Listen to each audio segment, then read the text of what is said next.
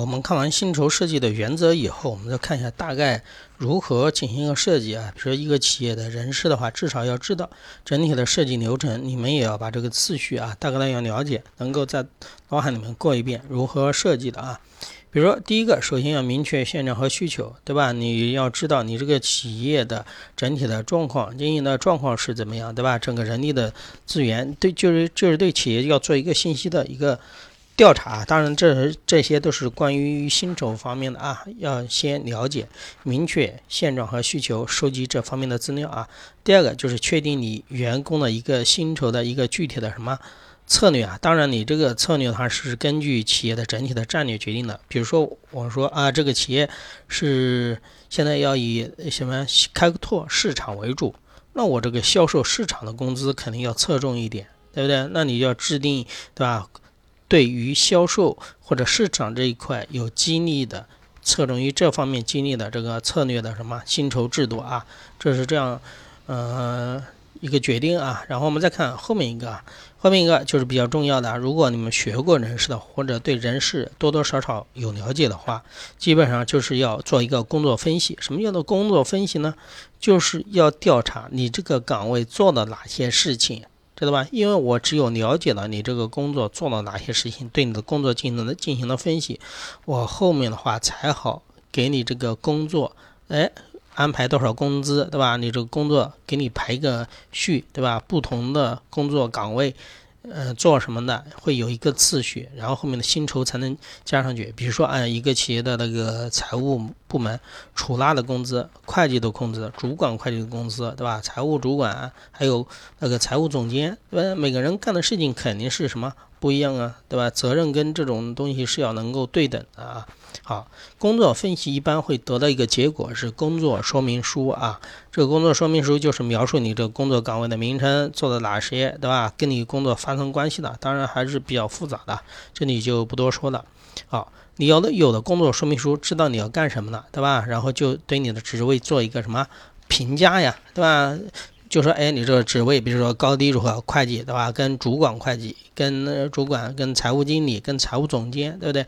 那每个我会根据的职位说明书会给你做一个评评价呀，认为你的重要性，对吧？你的等级怎么样？好，有了这个以后，有了评价以后，那我是不是就可以给他进行一个排序了？对吧？就是哪一个最重要的，对吧？一二三四五，我给它划分，划分以后，我是不是还可以把它划分为不同的等级啊？比如说财务总监、财务经理，对吧？属于什么管理层的，对吧？还有一般一般中层的，还有什么基层的？这还有一个等级的什么划分的啊？等级建立起来以后，就是建立一个配套的呃制度啊，比如说嗯，你的岗位需要干什么什么，对吧？呃，就说。呃，能力的评价应该做到哪里？就我们前面所说的那种 KPI 的东西，对吧？你每个岗位你关键要做到哪些业务，要把它做好，要把这个配套的制度要把它做起来啊。啊，当你前面这些东西都做好的时候，那你要开始。给每个职位开始给他的什么赋予他的薪酬的，但是你这个薪酬也不是随随便便就定的啊。财务总监一个月三万，对吧？那个会计一个月多少？七千还是八千？你不能这样随意的定啊。他一些他是有一整套模式的，怎么来呢？你看市场薪薪酬调查，市场薪酬调查。也和我们刚刚说过的影响你薪酬管理的因素啊，有外部因素，有内部的因素，对不对？那你这时候就要考核一下整体的，比如说劳动力的市场的供给的情况，对不对？整个物价的水平，同样的，你的竞争对手或者其他行业相同职位，比如说财务总监开的多少的工资，对吧？你要通过薪那个市场的薪酬调查了解啊，对吧？了解信息以后，你才能为自己做这个。嗯，打下基础啊！你看，有了市场薪酬的调查，收集上的信息以后，后面一步就是干什么事情呢？确定整个薪酬的什么结构和水平了，对吧？就是把我们刚刚的把职位不是分好了嘛？对不对？最高的职位的啊，财务总监，啊，其他的现在的其他家的现在大概是。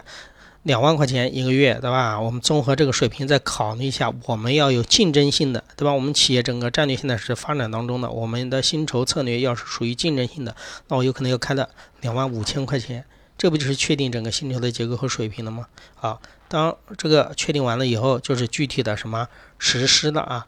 但是你这个实施不是说啊，我这制定好了就不改。也要改的，就是有修正的啊。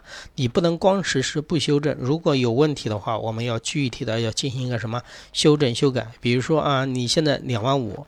财务总监，但是你们公司这个两万五的业务比较多，对吧？涉及的税务啊，或者是那个会计方面相关的核算比较复杂，你两万五招不过来，对吧？这个财务总监的责任很大，两万五招不过来怎么办？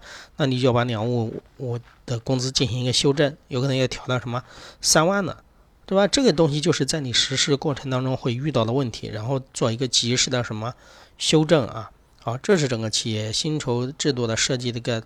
流程啊，要把它这个流程在脑海里面要能够过一遍啊。